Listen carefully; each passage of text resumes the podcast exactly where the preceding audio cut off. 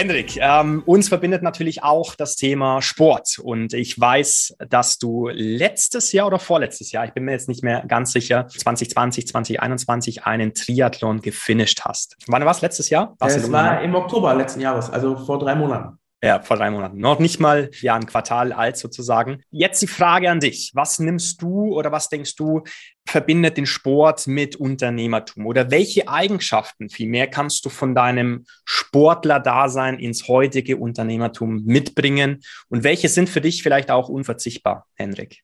Ja, ich glaube, ähm, es gibt nur eine Antwort und das ist halt konstant und Durchhaltevermögen ähm, und bereit zu sein, ins kalte Wasser zu springen. Also zu meiner sportlichen ähm, Historie quasi.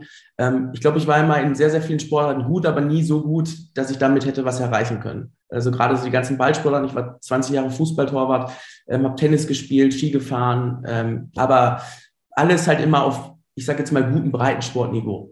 Und ähm, im letzten Jahr in der Corona-Zeit ähm, hat sich natürlich auch für uns beruflich viel verändert. Wir waren nicht, ich war sonst immer unterwegs, wir waren im Silicon Valley, wir waren in Israel, wir waren überall auf jeder Veranstaltung mhm. und auf einmal ist halt Homeoffice und du bist nur noch zu Hause. Und ich brauchte für mich, na, nicht nur ein Ventil, sondern ich brauchte ein Challenge. Ich brauchte etwas, wo ich selber eigentlich nicht für ausgelegt war. Und deswegen habe ich gesagt, ich mache einen Ironman. Ähm, und zwar, ich mache einen Ironman in, mit sechs Monaten Vorbereitung. Dann haben die meisten Leute erstmal gesagt, das ist nicht möglich, das geht nicht, das geht nicht. Ich glaube, meine Stärke liegt halt dann darin, zu sagen, doch, das ist möglich und ich kann es. Und das, das gaukle ich mir nicht vor, sondern ich fühle das. Also ich habe jedem gesagt, ich werde am 3.10. ein Ironman sein. In welcher Zeit, das werden wir sehen, aber ich werde auf jeden Fall es schaffen. Und ähm, wenn man da die, den, den, den Ironman, also den Triathlon-Sport, also Laufen, Schwimmen, Fahrradfahren, mit dem Business, gerade mit dem Startup-Business vergleicht, dann, dann, dann hat das unfassbar viele, viele Parallelen. Ja, das, was ich gerade gesagt habe, du musst bereit sein, neue Dinge zu machen. Ich konnte zum Start gerade mal zwei Bahnen kraulen. Also wir reden über 3,8 Kilometer, die du schwimmen musst. Wir reden über 180 Kilometer, die du Fahrrad fahren musst. Ich hatte nicht mal ein Fahrrad. Ja, ähm, und dann nochmal ein Marathon zum Schluss. Ich bin zwar mal eingelaufen, aber vor acht Jahren und als Torwart ist man nicht unbedingt der Läufer. Ja. Aber ich hatte so Bock drauf, ähm, diese Sachen neu zu erfahren, mir beizubringen, mir Unterstützung zu, zu holen von Leuten, die darin Ahnung haben. Der liebe Daniel von Urlaubsguru ähm, hat mhm. mir dabei geholfen, ähm, hat mir die Trainingspläne wöchentlich zur Verfügung gestellt, hat mich, hat mich gepusht und ähm, am Ende haben wir es dann in Anführungsstrichen gemeinsam geschafft. Ich glaube, das ist eine ganz, ganz wichtige ähm, Mentalität, ähm, im, im Unternehmertum. Du bekommst von niemandem gesagt, in Anführungsstrichen, du stehst jetzt um 6 Uhr auf, ähm, du machst jetzt äh, diese 18, 15 Stunden die Woche Training, ja. Das liegt alles an dir. Das ist genauso wie wenn du morgens ins Büro gehst. Mir hat heute Morgen, hat mich keiner angerufen oder ich habe keine Stempelkarte oder was auch immer, ja. Ich, ich muss von mir aus ähm, den Arsch hochbekommen ähm, und Selbstdisziplin, ja. Selbstdisziplin musst du besitzen, um am Ende des Tages in meinen Augen erfolgreich zu sein. Das ist eine Reise und ähm, der, die Ironman-Vorbereitung war so genauso eine Reise. Es geht niemals nur nach oben. Du, du hast einfach auch extrem viele Rückschläge. Und ja. Rückschläge sind, ähm, wenn man es wenn man's richtig sieht, wichtig. Ähm, und Rückschläge sind eine extreme neue Motivation aus Dingen, die man lernt, Fehler, die man lernt. Und ich finde, das ist ein, das ist ein Prozess. Und der Prozess, der entwickelt sich nicht innerhalb von, von drei Wochen oder drei Monaten, ähm, man sagt nicht umsonst, dass, dass neue Unternehmen ähm, erst im fünften Jahr profitabel sind. Wir sind jetzt im mhm. fünften Jahr und ich kann es unterzeichnen. Es ist ein Marathon und es ist kein Sprint. Ich glaube, dass das wird oft vielleicht in, in Medien oder von Social Media anders dargestellt. Aber es ist wichtig, dass man am Anfang bereit ist und natürlich nicht nur am Anfang, sondern auch im, im Mittelpart dran zu bleiben und nicht aufzuhören, sich nicht von den Rückschlägen entgeistern lässt, ja, sondern du musst persistent, du musst dranbleiben, ja. Ähm, und dann wird sich der, der Weg, die, die, die harte Arbeit irgendwann auszahlen. Und das ist ja das Schöne daran. Ich habe jetzt zwar harte Arbeit gesagt, aber wenn man das tut, was man liebt, dann ist es keine Arbeit, sondern es ist eine Erfüllung und dann ist es das, was einen am Ende des Tages glücklich macht.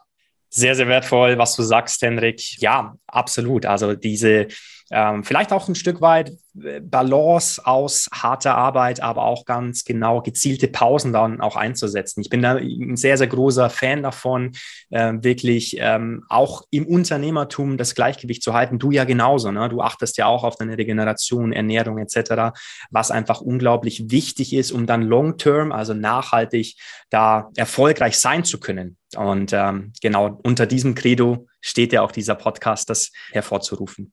Aber auch das ist ein Prozess, ja. ähm, den man nicht mit 20 oder 25 ähm, schon unbedingt wissen kann, Weil ich habe am Anfang die ersten drei Jahre auch gesagt, wenn es irgendwie um das Thema geht, ne, Ausgleich, ähm, auch mal abschalten zu können. Äh, das war in den ersten drei Jahren bei mir gar nicht möglich. Also ich, ja. ich habe quasi alles andere vernachlässigt. Jetzt, äh, zwei Jahre weiter, weiß ich, wie wichtig das aber auch ist. Mhm. Denn es gibt auf dem Weg immer Rückschläge. Ja. So. Und es gibt auf dem Weg immer Enttäuschung. Ja, und es gibt auch wie im Sport Niederlagen. Ja, aber von allen großen Sportlern wissen wir heute, ähm, die sagen immer, diese Niederlage hat mich nachher zum Erfolg gebracht. So, weil ich dann halt nochmal bereit war, naja, das, das, das verarbeitet äh, nochmal aufzunehmen, das Gute aus dieser Niederlage mit in meinen weiteren Weg zu integrieren und ja. dann halt am Ende das zu erreichen, wofür ich gekämpft habe, ja, wofür, wofür ich lebe und das, was mir Spaß macht.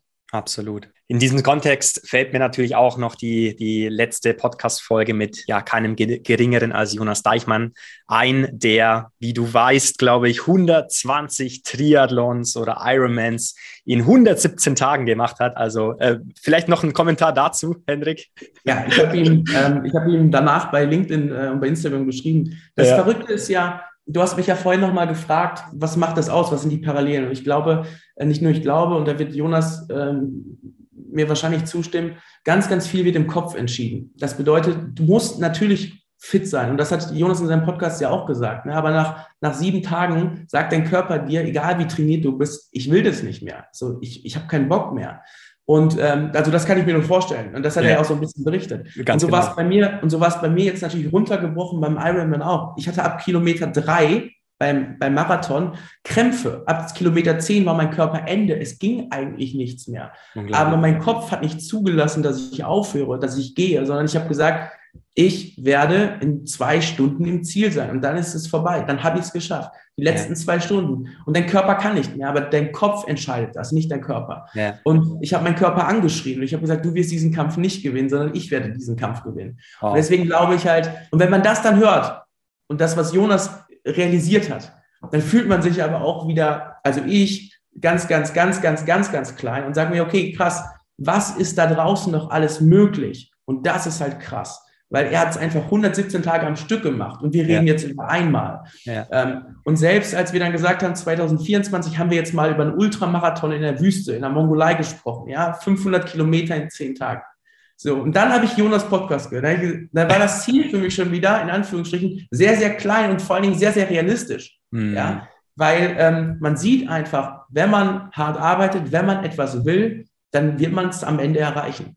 Ja, absolut ja, immer wieder ähm, inspirierend, äh, sowas dann auch zu hören, äh, vor allem von jemandem, der auch selbst eben äh, das schon absolviert hat. Und äh, es gibt ja auch Bilder und fast ja ein Video von dir, als du den Zieleinlauf überquert hast. Ähm, den werden wir natürlich auch verlinken hier in den Show Notes auf LinkedIn. Ähm, sehr, sehr äh, schöne Geschichte. Ja, da sind auf jeden Fall alle Emotionen ähm, rausgekommen. Ne? Ich bin ja manchmal schon ein verrückter Hund. Ähm, und ich habe mir tatsächlich ähm, sehr, sehr oft vor dem geistigen Auge vorgestellt, wie es wohl sein wird, wenn ich nach ähm, elf Stunden, am Ende waren es irgendwie zehnhalb Stunden, zehn Stunden 40, aber auch weil das Schwimmen ein bisschen verkürzt worden ist, also am Ende wären es irgendwie elfeinhalb gewesen. Und ich habe mir immer wieder vorgestellt, auch beim Laufen schon im April, im Mai, wie es wohl sein wird, wenn ich die letzten 10, 15 Meter über den roten Teppich mit Zuschauern an der Seite ins Ziel kommen werde. Ja. Und habe mir die verrücktesten Jubelposen ausgedacht, habe überlegt, ob ich mir vielleicht noch eine Maske hole oder so. Da bin ich schon, schon ein bisschen verrückter. Ähm, aber das hat mir so sehr geholfen beim Training, ja, diesen Moment. Und dann bist du in diesem Moment und du hast alles vergessen. Also das war nicht inszeniert oder geplant, ja. sondern das war einfach das, was ich in diesem Moment gefühlt habe. Und das musste ja. halt raus. Ja. Kurz danach bin ich über die Ziellinie, habe mich hingelegt und habe geheult wie, wie ein Schlosshund, ja aber richtig geheult. Wow. Ähm, und ich konnte gar nicht mehr aufhören zu weinen, weil dieses Gefühl war einfach in dem Moment, ich glaube, es war ganz kurz Glückseligkeit und Unsterblichkeit, weil ähm, du hast einfach diesen Kampf gewonnen. Ja, mhm. und das hat, das hat alles verändert für mich in diesem Moment. Ja, definitiv. Sehr, sehr bewegender Moment. Wie gesagt, wir werden das mal verlinken und dann kann sich das jeder äh, nochmal in Bildformat äh, oder Videoformat anschauen.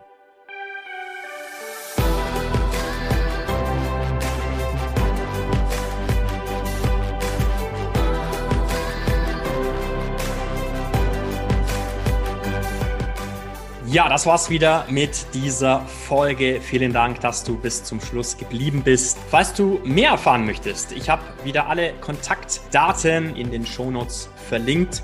Lass mir gerne eine 5-Sterne-Bewertung da, wenn dir dieser Podcast gefallen hat und leite ihn doch auch bitte an alle Freunde und Bekannte weiter, für die diese Folge spannend sein könnte.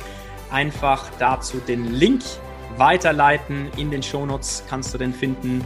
Ich freue mich auf das nächste Mal. Immer daran denken, Stärke kommt von innen.